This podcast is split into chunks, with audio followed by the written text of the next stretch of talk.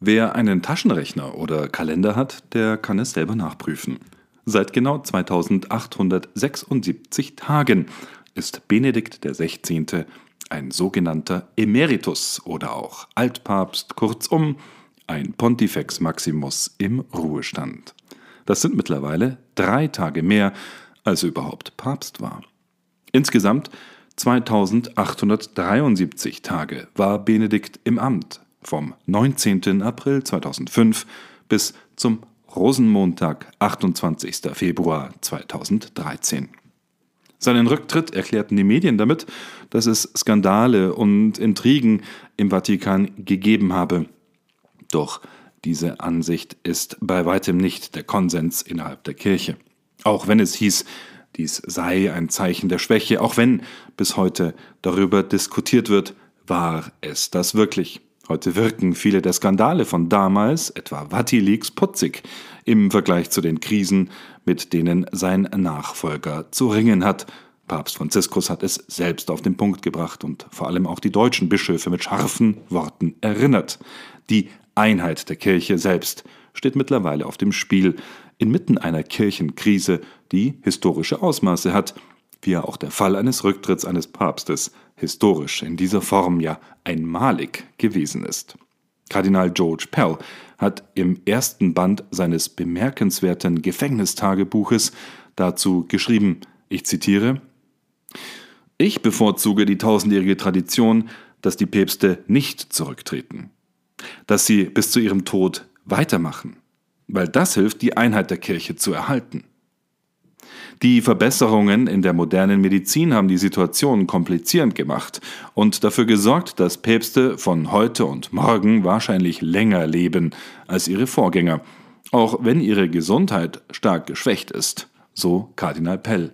Und weiter schreibt der australische Prälat und ehemalige Präfekt des Wirtschaftsdikasteriums im Vatikan, die Protokolle über die Situation eines zurückgetretenen Papstes müssen geklärt werden, um die Kräfte für die Einheit in der Kirche zu stärken. Während der zurückgetretene Papst den Titel Papa Emeritus, Papst Emeritus behalten könnte, sollte er vielleicht wieder Kardinal werden, so der Vorschlag Pells, sodass er als, Pell weiter, Kardinal X, Papst Emeritus bekannt ist. Und der australische Prälat betont, er sollte nicht die weiße päpstliche Soutane tragen. Er sollte nicht öffentlich unterrichten. Aus Ehrfurcht und Liebe zum Papst werden viele zögern, jemanden, der einst den Stuhl Petri innehatte, als jemand anderen zu bezeichnen und solche Einschränkungen aufzuerlegen. Wahrscheinlich würden die Maßnahmen am besten von einem Papst eingeführt werden, der keinen überlebenden Vorgänger hatte. Zitat Ende. Was meinen Sie? Hat George Pell recht? Sie können uns auf Twitter folgen und kommentieren und natürlich schreiben an cnadeutsch at catholicna.com. Noch einmal die E-Mail-Adresse, die Sie auch auf unserer Homepage finden können. Schreiben Sie an cnadeutsch at catholicna sowie die Catholic News Agency, also c-a-t-h-o-l-i-c-n-a.com.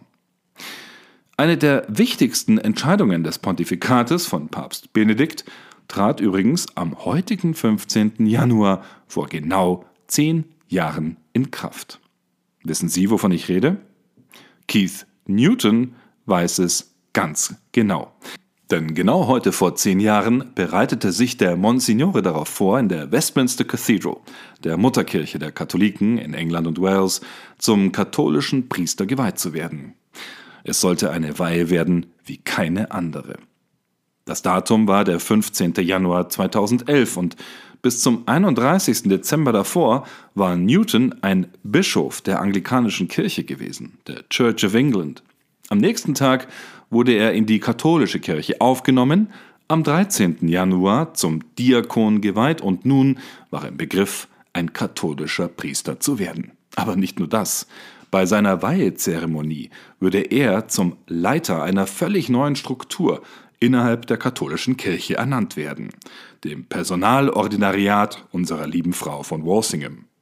Am Vorabend des zehnten Jahrestags der Gründung des Ordinariats erinnerte sich Newton daran, wie er befürchtete, es würde niemand anwesend sein bei der Zeremonie, bei der auch zwei andere ehemalige Bischöfe der anglikanischen Kirche, John Broadhurst und Andrew Burnham, ebenfalls zu Priestern geweiht werden sollten.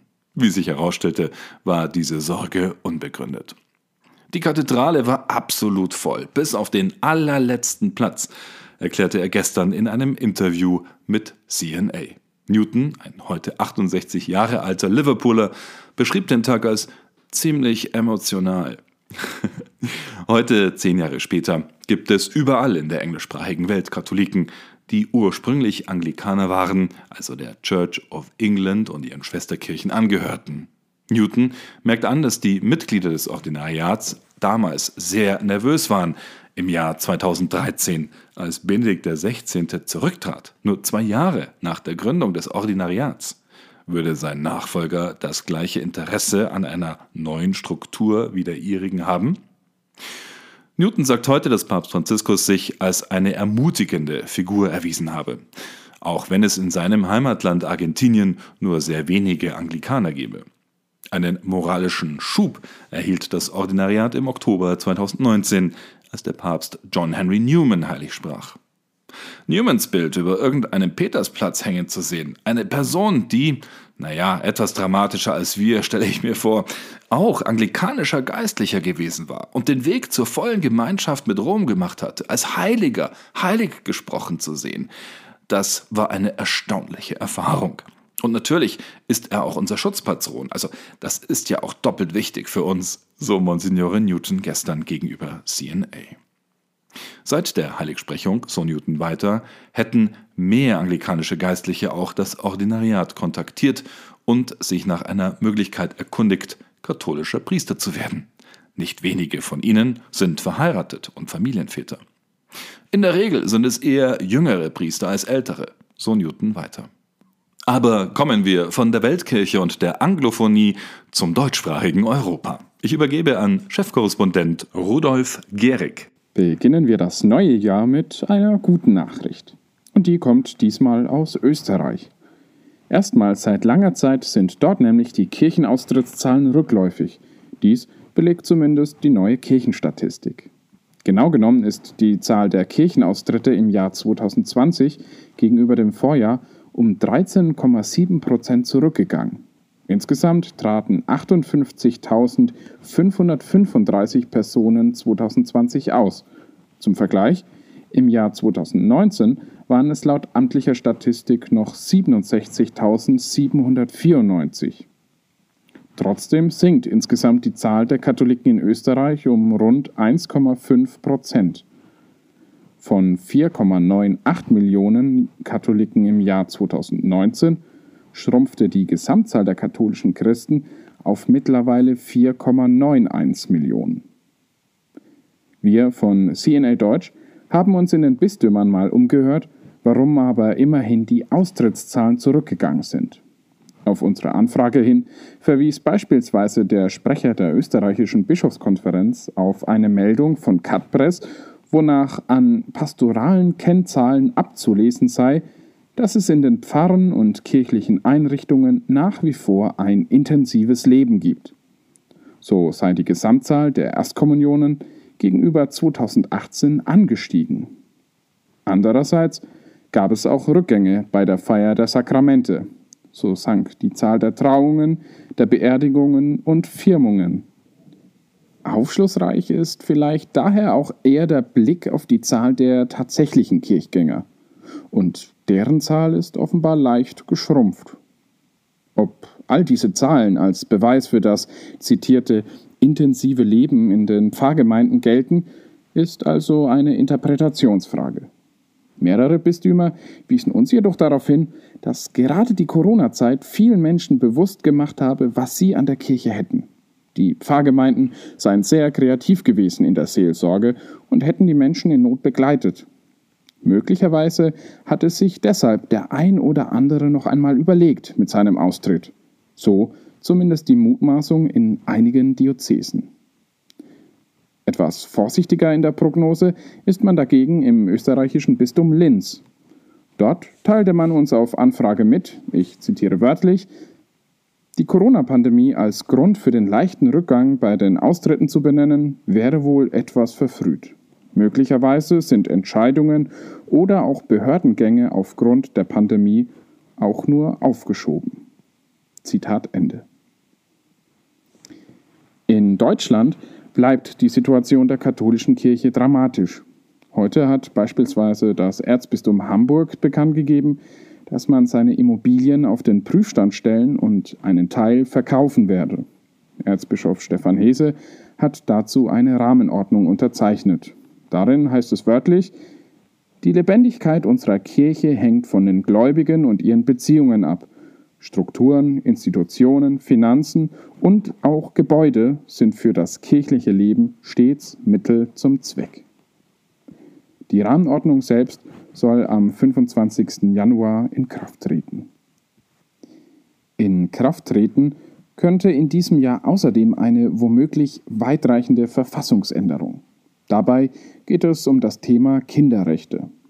Das Thema selbst ist in Deutschland umstritten. Nach einer jahrelangen Debatte innerhalb der Großen Koalition haben sich die CDU, CSU und die SPD darauf verständigt, die sogenannten Kinderrechte im deutschen Grundgesetz verankern zu wollen. Während dieses Vorhaben von vielen Menschen als Fortschritt betrachtet wird, sehen andere die Pläne der Koalition kritisch bis ablehnend. Wie wir von CNA Deutsch heute erfahren haben, bemüht sich aktuell die Deutsche Bischofskonferenz noch um ein offizielles Statement. Deutliche Kritik kommt dagegen schon jetzt vom Familienbund der Katholiken. Dieser sieht die Rechte der Kinder bereits im Grundgesetz ausreichend geschützt. Gegner des Vorstoßes fürchten außerdem, dass mit dem Beschluss auf lange Sicht Elternrechte ausgehebelt werden und der Staat gewissermaßen die Hoheit über die Kinderbetten übernimmt. Doch wo genau die Kritikpunkte sind, was das Grundanliegen ist und welche Befürchtungen mit einer Verfassungsänderung verbunden sind, das können Sie jetzt schon in aller Ausführlichkeit bei uns nachlesen auf unserer Internetseite unter www.cnadeutsch.de. Das war der Zehner Deutsch Podcast am 15. Januar 2021. Mein Name ist Anjan Christoph Wimmer. Und wenn Sie den Podcast unterstützen wollen, dann abonnieren Sie uns bitte. Besser noch, geben Sie uns eine gute Bewertung bei Ihrer Podcast-App. Damit helfen Sie dem unabhängigen katholischen Journalismus in deutscher Sprache. Vielen Dank. Wir hören uns.